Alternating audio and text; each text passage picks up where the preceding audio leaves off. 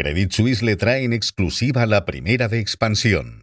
Credit Suisse, comprometido con el servicio personalizado, ofrece soluciones adecuadas a sus clientes en toda España.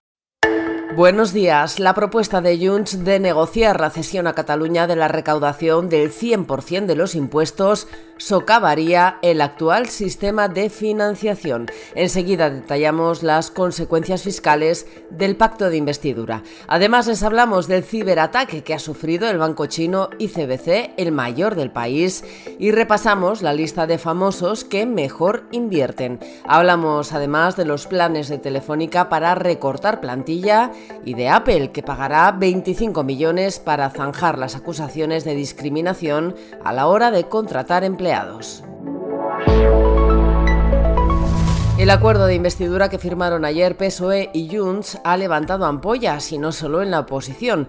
Todas las asociaciones de jueces han criticado duramente el acuerdo y también los inspectores de Hacienda. El texto pactado abre la puerta a negociar en un futuro la cesión a la Generalitat del 100% de los impuestos que se recaudan en Cataluña. El modelo sería similar al que disfrutan por motivos históricos País Vasco y Navarra. Los inspectores de Hacienda denuncian que de llevarse a cabo la propuesta de Junts socavaría el actual sistema de financiación autonómico del que Cataluña es hoy por hoy el segundo gran financiador.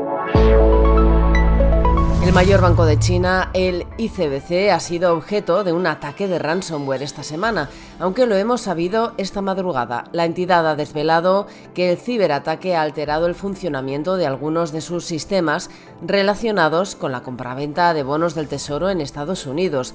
No obstante, destaca que ha desconectado esos sistemas afectados para limitar su impacto. La compañía, que tiene sede en Nueva York, ha asegurado que está investigando el suceso y que ya lo ha denunciado a las autoridades. Hoy repasamos además la lista de famosos que más han acertado con sus inversiones.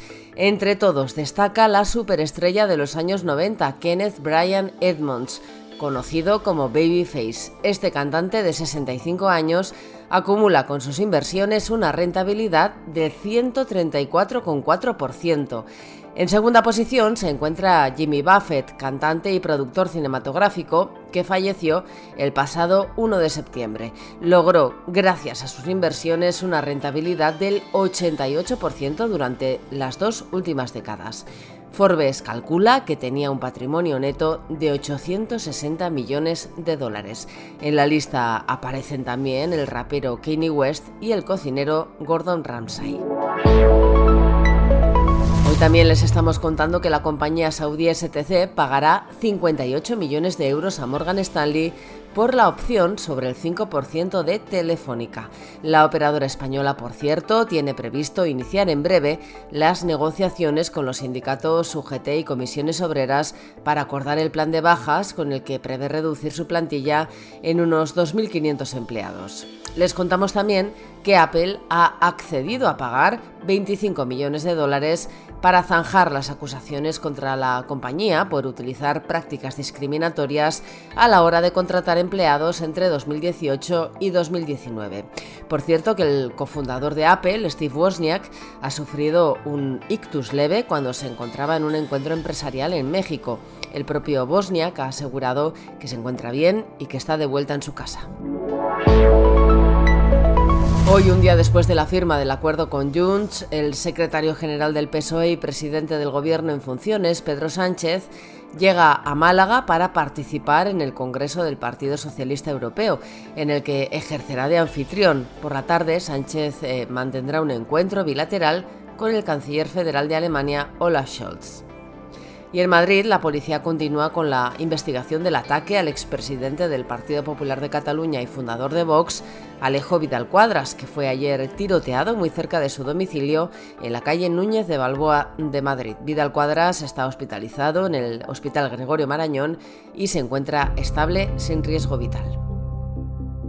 En la bolsa el IBEX 35 subió ayer un 1,31% y recuperó los 9.400 puntos.